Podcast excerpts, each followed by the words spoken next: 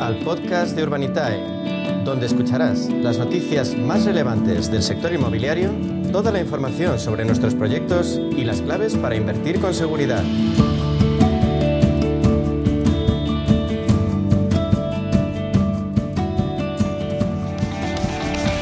Sector pujante e innovador que es capaz de mantener su atractivo incluso en tiempos de crisis es el inmobiliario. Ahora mismo se demuestra inmune a las bajadas de ventas, a las dificultades de financiación, porque sigue siendo objeto de deseo inversor, porque hay liquidez que quiere valores sólidos y porque lo sabemos, hay escasez de oferta. Muchos piensan que no pueden acceder a operaciones atractivas porque no tienen músculo suficiente, pero eso es porque no conocen al líder del crowdfunding inmobiliario en nuestro país, a Urbanitae. Y eso lo remediamos ahora mismo hablando con su CEO, con Diego Bestard. Diego, bienvenido, buenas tardes.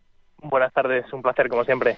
Eh, Diego, uno de los nuevos segmentos inmobiliarios que más interés atraen es el Flex Living. Ya se está materializando en proyectos como el que Dacia, Hermont y ACR construirán en Alcobendas. Pero explícanos a los que no estamos a la última, ¿en qué consiste esto del Flex Living? Pues mira, a mí esta pregunta me la hacen bastante y la gente me lo hace además. En, en España tenemos la tendencia a y bueno, pues mirar un poco así con escepticismo a todos estos anglicismos que nos llegan, ¿no? Esto del flex living, co-living, ¿qué es esto, no? Eh, y cuando se lo explico a la gente muchas veces me dice, bueno, pues esto se hace de toda la vida, ¿no? Eh, bueno, pues yo creo que el, flex living viene a ser eh, activos inmobiliarios, es decir, edificios pensados residenciales siempre para que la gente viva en ellos y pensados para, para que la gente viva eh, temporalmente, ¿no? Y tú dirías, bueno, pero esto es lo mismo que el alquiler, ¿no? yo pago un alquiler todos los meses y el día que quiera dejar de pagar el alquiler me voy a otro lado. Eh, y en cierta manera sí, pero el, la coletilla del living yo creo que lo que, lo que aporta eh, es una fórmula en la que no solo estás pagando por la residencia en la que vas a vivir, sino que también pues tiene unas zonas comunes eh, pensadas para que se haga un poco más de comunidad eh, con las personas con las que vives, ¿no? Y suele estar muy vinculado, por ejemplo, al sector profesional, gente que, pues por alguna razón, tiene que irse a vivir a una ciudad durante seis meses, eh, ocho meses, ¿no? por temas laborales y no conoce a nadie en esa ciudad y, bueno, pues se aprovecha y entra en un sitio de co-living, alquila, alquila una estancia o una vivienda durante esos meses y pues puede aprovechar las zonas comunes. Y zonas comunes que incluyen porque oye, las, las urbanizaciones de toda la vida también tenían zonas comunes, ¿no? Bueno, pues puede haber desde, desde zonas para poder trabajar, eh, zonas que parecen casi un coworking, ¿no? Claro. Otra palabra, otro anglicismo, pues oye, con zonas abiertas, con cafetería, con zonas para trabajar eh, con despachitos cerrados, eh, pueden tener incluso cines, pueden tener salas de fiestas, obviamente gimnasios, etcétera, ¿no? Entonces, bueno, es lo de la vivienda as a service, ¿no? Como un servicio. Tú pagas mes a mes y aparte de poder vivir, pues tiene esas zonas. Y, bueno, la verdad es que está muy en auge y se habla mucho de ello y se están construyendo varios proyectos como has indicado, así que es un, es un tema que aparentemente vamos a seguir viendo durante mucho tiempo. Mm, oye, ya que, ya que parece pujante, ¿habéis considerado algún proyecto de este tipo en Urbanita, eh? Pues mira, estamos estudiando ahora mismo uno eh, que esperamos poder sacar pronto. Yo creo que en el mes de marzo saldrá. Eh, y es un proyecto que tiene, además, a nivel financiero muchísimo sentido para, para los inversores y hemos estudiado muchos en el pasado. Es verdad que normalmente son inversiones un poco más altas de lo que hemos podido hacer eh, en los años anteriores, pero ahora con la masa de inversores que tenemos es verdad que cada vez tenemos más capacidad de, embarcarnos en, proyectos grandes y probablemente veamos más en, este año de 2024. Es que estamos en un ámbito pujante. La demanda extranjera de vivienda, por ejemplo, en nuestro país no decae. Las compras por parte de extranjeros, Diego, son ya el 15% del total. ¿Habéis detectado esa tendencia en vuestras promociones en Urbanita, eh? Bueno, fíjate que es el 15% del total, pero si nos vamos a ciertas zonas de, nuestro país, a veces llega hasta el 80 o incluso el 100%. Nosotros tenemos promociones en, costa, sobre todo. A ver, al final el mundo internacional, cuando vienen los europeos a España, vienen pensando sobre todo en, las zonas costeras, ¿no? En la playa y el sol, eh, que es donde, donde más auge hay. Entonces, bueno, pues sí, nosotros estamos muy activos en, Costa del Sol, en Marbella tenemos varios proyectos, en las islas también, en Baleares, tenemos en Ibiza, en Mallorca, en Menorca. Em, hemos sido muy activos durante el 2023 invirtiendo en, proyectos de estas zonas y obviamente en estas zonas eh, el comprador es extranjero, es extranjero casi en su mayoría. Eh, luego tenemos ciudades como Madrid, que es mixto, ¿no? Em, viene mucho extranjero porque también es una ciudad eh, que atrae a, gente de todo el mundo, pero obviamente aquí el, mercado nacional es el, principal. Así que en zonas de costa casi todo extranjeros eh, y luego en zonas de interior pues ya ves algo más mixto, pero cada vez más se empieza a ver extranjeros comprando en zonas donde habitualmente no se, no se les veía, ¿no? Así que, bueno, esto es una buena noticia para nuestro país en, algún lado, pero por otro lado, pues también es una noticia no tan buena porque ya sabemos que tenemos eh, una falta de oferta importante y todo lo que sea que vengan los extranjeros para comprarse su segunda o tercera vivienda aquí en España hace que sea más complicado para, para, para la gente que vivimos aquí encontrar una, una vivienda, ¿no? Hablamos de proyectos. Tenéis dos, Diego, a puntito en la plataforma. Vamos con el primero. Se abre a financiación este miércoles 28 a las 4 de la tarde. Cuéntanos en qué consiste.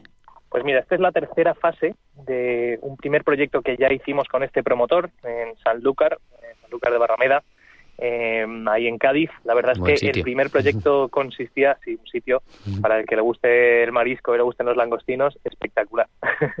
y aparte, pues funciona muy bien la vivienda, ¿no? Entonces, eh, con este promotor hicimos una primera y segunda fase ya en el que financiamos la compra de los solares y la construcción.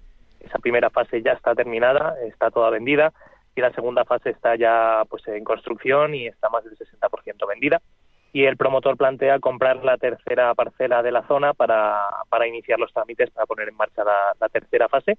Y es una fase de 56 viviendas. Eh, esto es todo, casi todo, principalmente eh, primera residencia, es decir, eh, volviendo a lo que hablábamos antes, mm. los extranjeros, aquí principalmente son españoles los que compran, aunque es verdad que tiene un componente de alrededor de un 20% de extranjeros. Y, bueno, pues es una tercera fase que eh, a priori, con el éxito de la primera y la segunda, debería funcionar muy bien y vamos a entrar en sociedad con el promotor para, para llevarla a cabo. Y la rentabilidad de estos proyectos pues es muy buena, ¿no? Hablamos de rentabilidades superiores al 15% anualizado. En la primera y segunda fase está cumpliéndose el objetivo de rentabilidad eh, y en la tercera fase pues a priori deberíamos incluso poder superarla, más que nada por, por la pues aprovechar ya el trabajo que se ha hecho en la primera y segunda para optimizar la tercera. Creo, Diego, que este proyecto tiene un plazo algo más largo de lo habitual. ¿Cuáles serían sus puntos fuertes? Bueno, el punto fuerte principal es lo que hemos comentado ya de la primera y segunda fase, es decir, los costes de construcción los tenemos perfectamente medidos porque estamos haciendo las fases anteriores. Eh, el ritmo comercial lo tenemos también muy bien medido porque pues se están vendiendo ya desde hace tiempo y sabemos cómo se vende y a qué ritmo va. Con lo cual las incertidumbres de construcción y, la incertidumbre comercial la tenemos bien, bien tomada. El plazo es un pelín más largo, principalmente porque hemos querido dejar margen para, para la licencia. Hay que solicitar la licencia y, y que la den. Y en esta zona pues no son especialmente rápidos. Pero, pero bueno, es una únicamente una incertidumbre de plazo y hemos querido ser muy conservadores. Al final la gente muchas veces prefiere que le digas que va a ser un plazo más largo al principio y, en el caso de que, de que vaya mejor el proyecto, pues oye, nos llevamos la sorpresa de, recuperar el capital antes, ¿no? Qué bueno. Eh, pero bueno, tenemos mucha visibilidad en los otros dos puntos, que son el, comercial y el de costes, con lo cual debería compensar. Y lo decía, no es el único proyecto, porque el jueves abrís otro de rentas. ¿En qué consiste? Pues mira, este es un proyecto que es otro mundo. Eh, y esto es quizás lo que la gente conoce más eh, por lo que es la inversión inmobiliaria, que es comprarte algo que te dé alquileres pues este es un proyecto de rentas que hace exactamente eso. Es básicamente comprarnos un local comercial en el centro de Zaragoza, eh, que ya tiene un contrato de firmado con Pepco. Pepco, la verdad es que es una marca que no era muy conocida en nuestro país, pero que está teniendo una expansión eh, europea enorme eh, y en España especialmente está abriendo cientos de tiendas. es una empresa muy, muy grande, cotizada en bolsa, bueno, una, una empresa que está en plena expansión. Y, en este caso pues compramos un local comercial en el centro de Zaragoza en una de las zonas más eh, más eh, pues, con más eh, más actividad comercial.